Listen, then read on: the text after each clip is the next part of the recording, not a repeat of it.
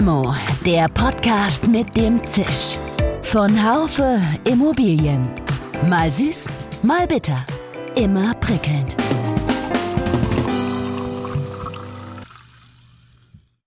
Hallo liebe Limo-Fans. ESG, das steht für Environmental, Social und Governance und das sind drei Buchstaben, die aus der Finanz- und Investorenwelt nicht mehr wegzudenken sind. Es ist schon fast der Volksmund, der proklamiert, dass etwa Immobilien, die diesen Kriterien nicht entsprechen, mittelfristig jedenfalls auf dem Kapitalmarkt nicht mehr handelbar sein werden.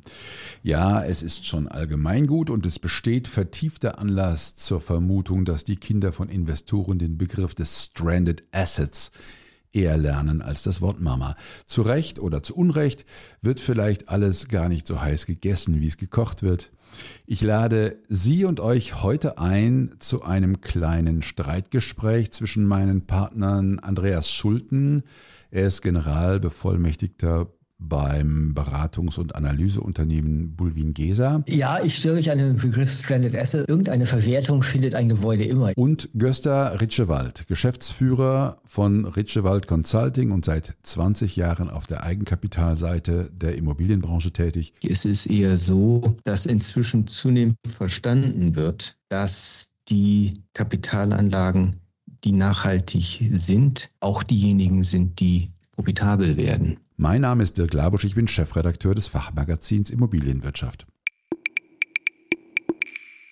Gösta und Andreas, ich freue mich auf unser Gespräch. Andreas, das ist jetzt ja so eine halbe Fortsetzung von deinem ehemaligen Hausmeister-Podcast. Aber ich kann ja nicht an die Dietrich spielen. Gösta, auch an dich. Willkommen. Wo sitzt du? Hallo.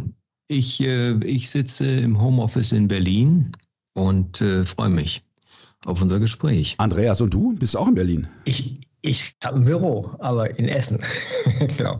Ja, genau. Ja, super. Drei nette Männer an drei verschiedenen Standorten. Ich bin in Freiburg, wie immer. Lass uns loslegen. Im Rahmen einer sogenannten Offenlegungsverordnung wird Nachhaltigkeit zu einem zentralen Kriterium der Pflichtkommunikation vieler regulierter Finanzakteure. Perspektivisch sollen nur noch energiesparende und ressourceneffiziente Gebäude als zulässige nachhaltige Anlagegegenstände klassifiziert werden. Das Thema Nachhaltigkeit, das stellt ein beträchtliches Risiko für die Werte der Immobilienanlagen dar. Das äh, wird doch irgendwie, also wenn eine Immobilie nicht nachhaltig ist, dann keine Ahnung, wie es dann in Zukunft handelbar sein wird. Jetzt ist, frage ich dich mal, Andreas, ist das jetzt die allgemeine Meinung oder ist das die sogenannte herrschende Meinung? Du siehst daran, ich bin Volljurist. ja, genau. Also ich stelle mich halt breitbeinig hin und sage, das ist alles, das wird am Ende alles gar nicht so heiß gegessen, wie es gekocht wird. Das wird ja heute in der, der kleine Streitpunkt zwischen Göster und mir ich sage, es gibt nicht diese Schwarzmalerei. Also man muss, wir sind ja ein Datenunternehmen bei Wolfingesa, wir müssen, wenn wir digital und ich sage mal mit Daten und Beurteilungen umgehen, eine Struktur entwickelt haben. Das machen wir ja in der GIF. Also wir definieren dann Standards und dann kann man irgendwann sagen, äh, so Haken äh, Häkchen machen. Und ich, meine These heute, äh, Kinders, wartet mal ab. Man muss doch erstmal schauen, die Welt ist nicht schwarz-weiß, sondern sie hat halt Grauschattierungen. Äh, wir haben schon immer auch nachhaltige Produkte gehabt. Ich meine, ich habe selber in Triodos-Fonds auch in meinem Portfolio und also Triodos eben eine nachhaltige Bank, eine nachhaltige Anlage äh, und gucken mir dann halt auch immer an, ja, welche Aktien sind es denn jetzt eigentlich, die da äh, nachhaltiger sind äh, als ich sag mal die normalen im MSCI World oder so und denkt dann auch mal, ja, man kann es so sehen und man kann es aber auch so sehen. Aber das ändert doch alles nichts an der Tatsache, dass nicht ESG-konforme Anlagen für die Zukunft doch eher schwierig werden. Es ist eher so, dass inzwischen zunehmend verstanden wird, dass die Kapitalanlagen, die nachhaltig sind, auch diejenigen sind, die profitabel werden. Das hängt natürlich mit Energiekosten zusammen, das hängt aber auch mit Nachfrageverhalten zusammen. Und insofern ist der Treiber ganz klassisch Der Markt und äh, die Offenlegungsverordnung ist eine Ausprägung davon und die hängt einfach damit zusammen, dass jetzt eben äh, in den äh, kapitalgedeckten Jurisdiktionen, wo junge Menschen also danach gefragt werden, wie sie ihre Altersversorgung gestalten wollen, das kennen wir in Deutschland nicht durch die deutsche Rentenversicherung, äh, dass sie eben ihre Meinung dazu äußern. Und das ist die Generation Greta. Aber Göster, da komme ich doch wieder rein. Ich sage ja, ich stelle mich hin auf den Bühnen und sage, äh, es gibt keine Stranded Assets. Das ist natürlich dicke Lücke, weiß ich. Es hat schon immer Stranded Assets gegeben, aber aus verschiedenen Gründen. Ne? Also es hat einfach leerstehende Bürogebäude gegeben, weil sie einfach in ihrer ich sag mal, Verkehrsfläche äh, zu gering dimensioniert waren, weil sie auch damals schon in energetischen Standards, guck mal, ich kann mich hier irgendwie an so ein Unigebäude in Berlin erinnern, was wir auch mal irgendwie in der Prüfung hatten. Die hatten halt einfach Verglasung und da hast du halt einfach reingezogen. Es hat immer un unterschiedliche Faktoren gegeben, warum irgendwelche Immobilien in keine guten Anlagen waren. Wir mit unseren ABCD-Städten sagen natürlich auch immer, also mein Gott, im Norden von äh, Sachsen-Anhalt, in Stendal oder in Mecklenburg-Vorpommern, da kannst du noch so ein nachhaltiges Gebäude stehen haben, äh, ist, ist dann einfach immer noch keine, äh, keine gute Anlage. Also von daher, ich, ich möchte immer wieder davor warnen, dass im Moment so eine Hysterie entsteht, dass nur äh, eben das, der Faktor energetische Sanierung äh, und dann eben andere ESG-Kriterien ausschlaggebend sind. Es bleiben auch die anderen Faktoren relevant, meiner Meinung nach. Aber ich glaube, da, da sind wir doch ein, einer Meinung. Also, dass, dass, dass andere Faktoren auch relevant sind, das ist ja, glaube ich, steht ja gar nicht zur, zur Diskussion. Aber das Thema Nachhaltigkeit ist doch ein, äh, ein immer wesentlicherer Faktor, Göster, oder? Der eigentliche Punkt ist also erstens richtig, natürlich sind die anderen Faktoren nach wie vor gültig.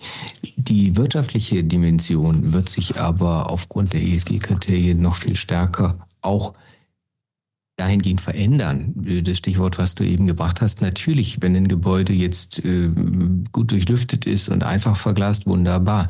Wir wissen ja alle, was mit den Energiekosten passiert. Es geht aber ja darüber hinaus.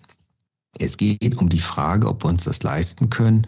Und da sind wir ja bei dem eigentlichen oder bei einem der großen ESG-Ziele CO2-Emissionen. Einfach die Heizung höher drehen, das ist einfach nicht mehr die Lösung dafür. So, und jetzt kommst du an die Frage, mein Gott, wenn ich es mir leisten kann, dann kann ich auch die Heizung hochdrehen. Und da wird sich die Nachfrage verändern, weil eben diejenigen, die bestimmen, wie angelegt wird, vorher gefragt werden, ob sie sowas finanzieren wollen. Denkst du denn nicht, Gösta, also ich, ich horche sehr aufmerksam, weil du da einfach auch ein Profi bist und weil du einfach auch Kapitalmarkt erfahren bist. Ich gucke mir nur als normaler Feldwald- und Wiesengeograf die Geschichten an und sage, also nehmen wir mal im Stadtzentrum von München, äh, irgendwie an der Sonnenallee, sowas, so ein 50er-Jahre-Gebäude.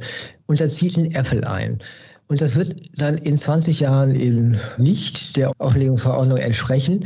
Aber Apple bringt halt einen Wahnsinns-Cashflow rein. Wird es nicht im Kapitalmarkt, ich sag mal, Opportunisten geben, die auch das als handelbares Gut handeln werden?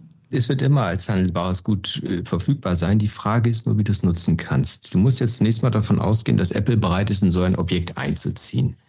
In Deutschland gibt es zurzeit ungefähr 500 Unternehmen, die Umweltberichte verpflichtend veröffentlichen müssen.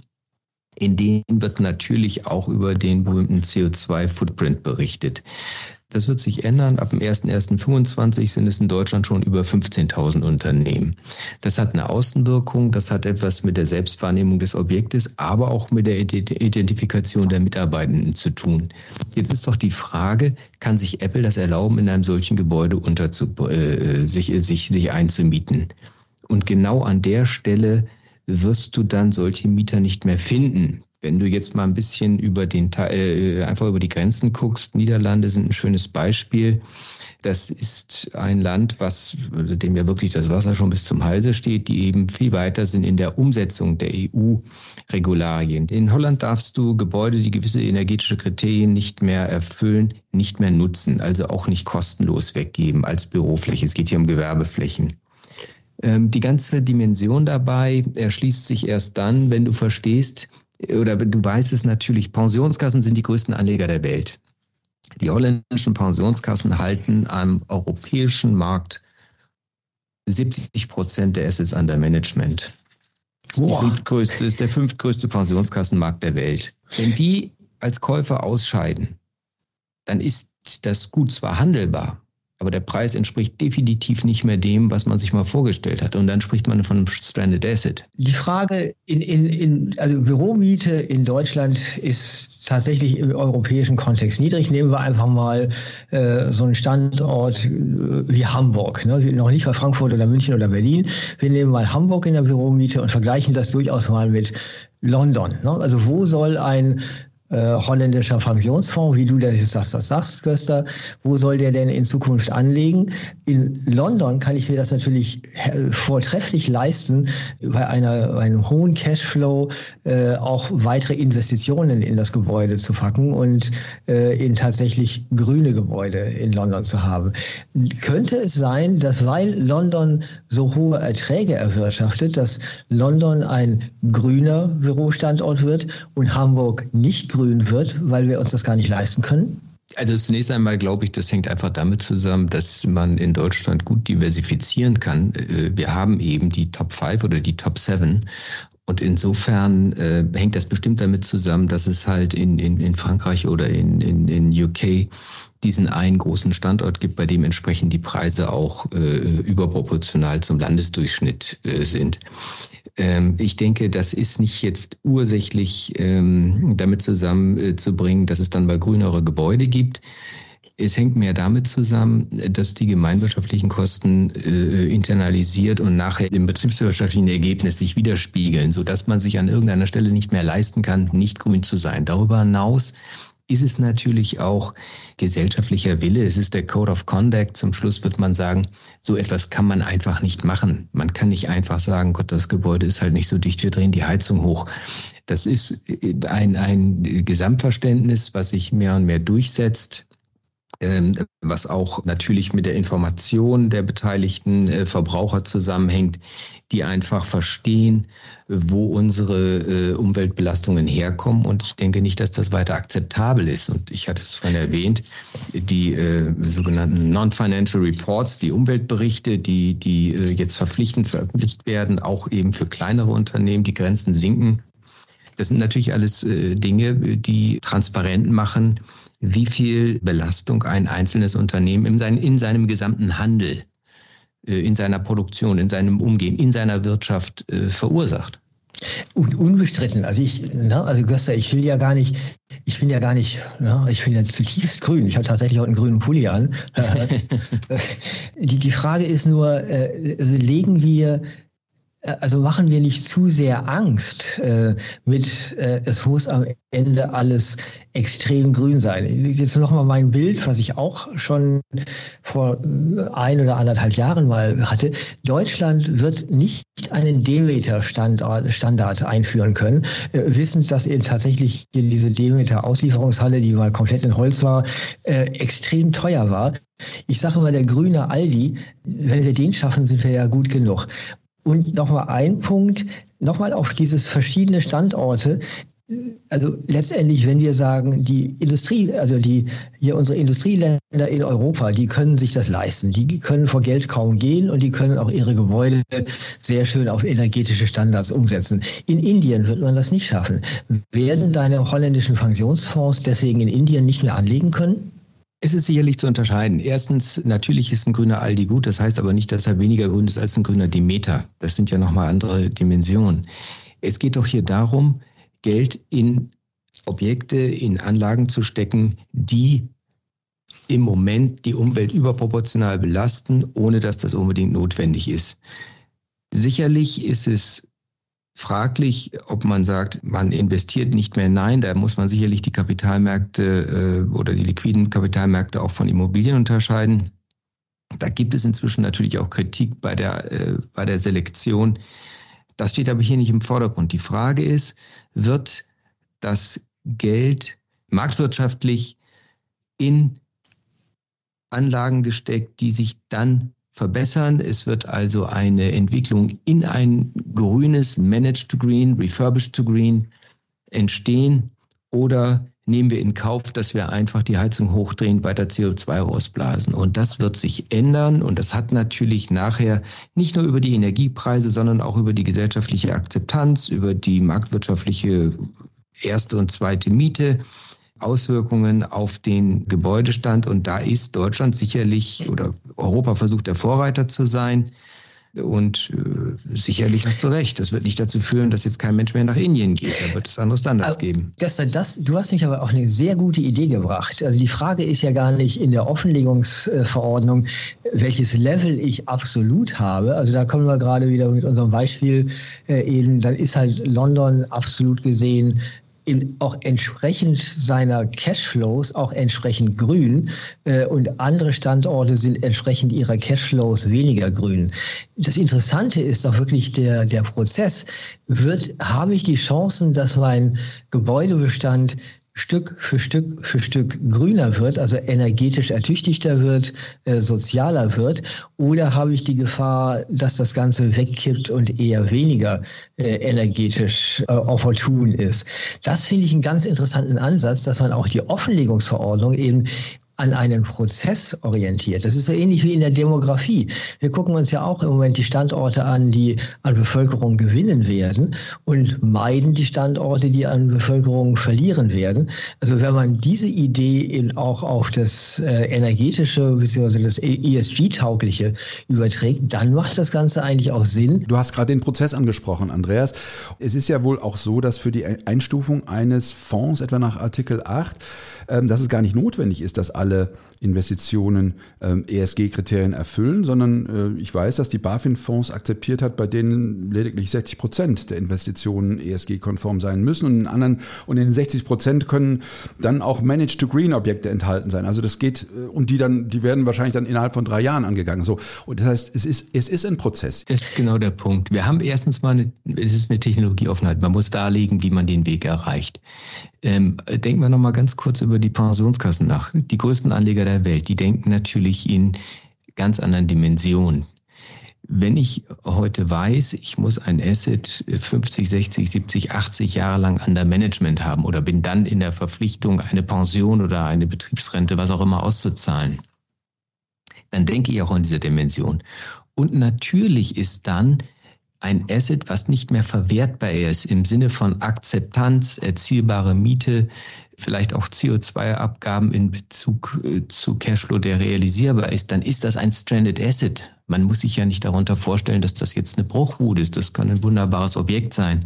Und dem können sich auch Private, die vielleicht nie vorhatten, äh, institutional zu sein oder das auch nicht sind, nicht entziehen, weil die größte Käufergruppe durch die Offenlegungsverordnung und durch die Wahl der, der Versicherten, der Versorgten gezwungen sind, so zu investieren und dann letzten Endes dem Grundgedanken folgen, ja, hier wird eine Investition im Sinne der, der Umwelt oder des Klimaschutzes oder der CO2-Reduktion getätigt. Und natürlich sollen Fonds heute nicht ausschließlich investieren in grüne Gebäude, sondern auch in solche, die sie dadurch, dass sie investieren, zu grünen Gebäuden machen. Verkürzen wir da eigentlich nicht nur äh, diesen ESG-Begriff äh, sehr stark auf E? Ähm, ich, ich glaube, wir reden immer nur von Grün. Ne? Also die, die anderen Geschichten kommen nicht äh, in Betracht. Ich meine, das würde vielleicht die Diskussion ein bisschen zu sprengen, aber es ist doch so. Also da sprengt sie das tatsächlich. Ich sage auch immer, wir hatten ja gerade eben das Indien-Thema.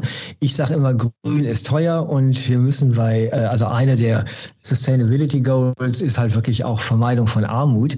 Äh, und das ist ja gerade auch das, was wir in Deutschland gerade sehen. Also wir können eben diese diese Umschichtung und diese, diese, diese, diese Transformation äh, in eine nachhaltigere Gesellschaft, das muss halt äh, mit Bedacht gemacht werden. Das kann, können sich einfach nicht viele leisten. Äh, und am Ende haben wir soziale Unruhen, äh, weil ich sag mal, die AfD-Wähler sagen, der Staat kann nicht mal. Äh, und im schlimmsten Fall auch mit einer Offenlegungsverordnung sagt, äh, ich empfinde das als übelste Drangsalierung äh, in meinem freien Meinungsäußerung und, und Lebensweise das sollten wir wirklich dieses, wir sollten mal wirklich bei dem klimaorientierten äh, Grünen auch äh, bleiben. Also ich Hat glaube, die, äh, die Frage nach, äh, nach Auslandsmärkten oder nach anderen Standorten wird sich noch ganz anders lösen. Äh, habt ihr eine Ahnung, wie viel vom globalen CO2 Ausstoß insgesamt alleine in den Lieferketten steckt? Nee, keine Ahnung. Ähm, 30 Prozent. Es sind in allen Lieferketten über alle Produkte hinweg 50 Prozent. Okay. Wenn du das auf die äh, sogenannten Fast-Moving Consumer Goods, und das ist eben auch der Bereich Food, überträgst, sind es bis zu 90 Prozent. Fast-Moving Consumer Goods eben, weil sie aktuell sein müssen, weil sie haltbar sind, weil sie verfügbar sein müssen, also begrenzte Haltbarkeit haben, verfügbar sein müssen, enthalten bis zu 90 Prozent CO2 oder der CO2-Ausstoß der, äh, der FMCGs äh, kommt zu 90 Prozent aus der Lieferkette. Und das hat natürlich eine Auswirkung auch auf Auslandsmärkte. Das bedeutet, äh, ich bin gestern mit der Bahn unterwegs gewesen, Werbung am Bahnhof, äh, da steht dann drauf, wieso sollt ihr dieses Wasser trinken? Weil es aus der Region kommt, es ist nicht weit gereist. Das ist beim Verbraucher angekommen. Ob wir uns eine Pulle Pellegrino beim Italiener bestellen müssen oder ob es auch die Spreequelle oder die Römerquelle tut, das werden aktive Entscheidungen werden und das wird natürlich diese Auslandsmärkte mit den dann äh, äh, vielleicht nicht ganz so globalen Lieferketten, mit der Regionalisierung von Produkten, von Herstellungen auch beeinflussen und kann natürlich als Essziel Einbezug der Lieferanten, Kontrolle und Analyse der Lieferkette mit einbezogen werden. Und schon bin ich zwar in einem Klimathema, äh, es wird allerdings natürlich dann, äh, wenn wir jetzt wieder bei der Immobilie sind, auf eine Art und Weise, die überhaupt nichts mit der Immobilie selber zu tun hat, bearbeitet und beobachtet werden. Trotz allem gibt es ja nun diese, diese Offenlegungsverordnung. Du sagst, Andreas, wir sollten es nicht alle so heiß, es wird wahrscheinlich nicht so heiß gegessen, wie es, wie es gekocht wird, aber ich kann mir im Moment kein Szenario vorstellen, dass die EU von dieser Verordnung abweicht. Ähm, es sei denn, es kommen irgendwelche äußeren Umstände auf uns zu, die es einfach nicht mehr also Krieg oder sowas ähnliches. Also anderes kann ich mir nicht vorstellen, oder? Nee, das ist, also wie gesagt, also ich bin ja kein, also ich möchte hier nicht als Gegner der Offenlegungsverordnung dastehen.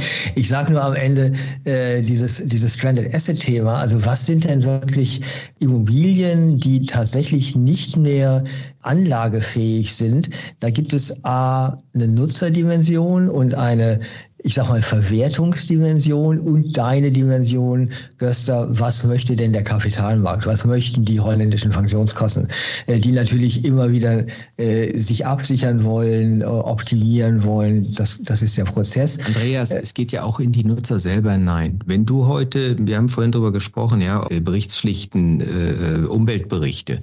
Wenn auch die kleineren und mittleren Unternehmen in Deutschland, das ist ab äh, in zwei Jahren der Fall, äh, Umweltberichte oder ihren CO2-Footprint veröffentlichen, dann hat das doch was damit zu tun, wie identifizieren sich meine Mitarbeiter mit mir, der War of Talents. Wenn ich dann sage, ihr könnt hier bei mir arbeiten, weil ich äh, oder ihr könnt euch besser mit mir identifizieren, weil wir als Unternehmen in einem äh, Umfeld arbeiten, in einem Büro arbeiten, Flächen nutzen, die klimafreundlich gestaltet sind, die einen geringen CO2-Footprint haben, die von mir aus auch äh, ähm, allergiefrei sind, die eine WELL-Zertifizierung haben, Licht, Luft, Sonne, positive, gesunde Arbeitsplätze. Äh, wir beachten Lieferketten, wir haben regionale Produkte in unserer Kantine etc. etc. Da gibt es ja schon heute haufenweise äh, Aspekte, die hier darauf einzahlen, die letzten Endes auch reguliert sind. Deshalb sage ich, es wird zum Schluss nicht mehr E oder S oder G sein. Es wird der Code of Conduct sein, dass man sagt, so tun wir die Dinge, weil wir ein globales Verständnis haben auf die Immobilien nochmal äh, zu sprechen zu kommen. Also jede Immobilie hat ihren Wert. Das äh, ist, glaube ich, klar. Und das ist ein Verkehrswert nach Sanierung, abzüglich von notwendigen Investitionskosten.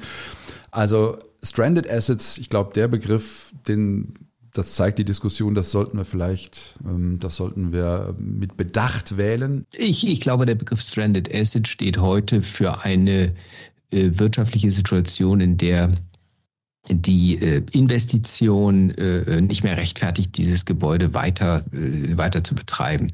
Da soll es gar nicht hinkommen. Und äh, Dirk, du hast eben auch über die gesamten äh, Refurbishment-Kosten gesprochen. Wir haben ja als ein Regulierungsmittel hier auch die CO2-Abgaben, die natürlich überproportional steigen werden. Da bist du dann schon ganz schnell bei wirtschaftlicher Sinnhaftigkeit oder der Frage danach, ob es die wirtschaftliche Sinnhaftigkeit gibt. Ja. Übrigens, CO2-Abgabe bin ich absoluter Fan von und natürlich jetzt gerade in dieser aktuellen, äh, ich sag mal, volkswirtschaftlichen Phase, in der wir uns in Deutschland befinden, an dieser Stelle Abstriche zu machen, äh, sehr, sehr schwierig. Also ich freue mich über dieses Thema Wohngeld und so weiter. Wir müssen tatsächlich dranbleiben an dieser Transformation und einfach eben alle gesellschaftlichen Schichten da auch mitnehmen. Aber ich habe eigentlich heute aus dem Gespräch gelernt, ja, ich werde mit diesem mich hinstellen und sagen, Stranded Asset gibt's nicht auch ein bisschen vorsichtiger sein, weil letztendlich hat es natürlich schon immer aus Stranded Assets aus, ne, hatten wir ja ganz am Anfang aus verschiedenen Faktoren gegeben haben. Ich finde dieses, also mich hat sehr beeindruckt, äh, dein Argument, Göster, dieses, dass ich sag mal, allein die holländischen Pensionsfonds so mächtig sind, in dieser holländischen Kultur letztendlich auch prägend sind für unsere Kapitalmärkte und dass wir uns eben nicht, klein Andreas stellt sich hin und kräht irgendwie rum, ich glaube nicht dran, dass man sich wirklich mal äh, auch einfach deren, ich sag mal, Geschäftsberichte und deren äh, Portfolien auch mal angucken sollte. Genau, was ich am Anfang ja auch gesagt hatte. Ich gucke mir halt meinen Triodos-Fonds an und denke, naja, da bist du ja einigermaßen grün. Äh, und ich habe auch eine Amazon-Aktie, wo ich dann immer ein schlechtes Gewissen habe. Äh, aber ich werde mir halt wirklich die Geschäftsberichte angucken. Das ist ja das, was du eigentlich, was dein Argument war, Göster, äh, dass jeder dazu gezwungen ist, in transparent zu agieren. Äh, das ist aber mit Mühe verbunden, dass man sich eben jeweils ein eigenes Bild davon macht. Ja, wie innovativ sind die tatsächlich auch in ihrem Prozess äh, ressourcenorientierter, klimaorientierter zu werden. Ne? Also das nehme ich sehr gerne aus unserem Gespräch heute mal mit. Und das gilt ja nicht nur für die Holländer. Nicht? Die größten äh, Pensionskassenmärkte sind eben USA, Japan, UK, Kanada und an fünfter Stelle kommt schon Holland. Und das sind eben die Geldgeber. Und das sind durchaus Märkte, in denen auch Generationen heranwachsen, die auch wissen wollen, wie ihr Geld investiert wird. Und dann gucken wir mal, ob die noch weiter Fracking machen werden. Ne? Ja, ich finde, ich finde, das ist schon, schon wichtig. Ich bin ja auch schon so ein Fossil in dieser Branche und, äh, und früher wurde immer investiert und es wurde immer nur dieses Thema Rendite hochgehalten. Jetzt kommt das Thema Verantwortung dazu, verantwortungsbewusstes Investment. Und das ist wirklich etwas, egal wie wir es nennen, Stranded Asset oder, oder ESG oder alles hat mit Verantwortlichkeit zu tun. Und das ist, glaube ich, der Zeitgeist, den werden wir nicht zurückdrehen. Ich freue mich drüber. Danke äh, nach Berlin und nach Essen und bis zum nächsten Mal. Danke schön euch beiden. Ciao. Ja, das Thema geht weit über die Immobilienbranche hinaus. Wie lange die von der EU aufgestellten Rahmenbedingungen Gültigkeit haben, das wird sich zeigen, aber das entscheiden dann auch nicht mehr wir alten weißen Männer, sondern nachfolgende Generationen. Limo gibt es an allen Orten, wo es Podcasts gibt. Bleiben Sie uns gewogen. Danke auch an die Technik Severin Gutier und Nico Usbeck. Bis zum nächsten Mal. Schön, dass Sie dabei waren. Bis zur nächsten Folge von Limo, dem Podcast mit dem Zisch von Haufe Immobilien. Um keine Folge zu verpassen, abonnieren Sie doch einfach den Podcast in Ihrer Podcast-App.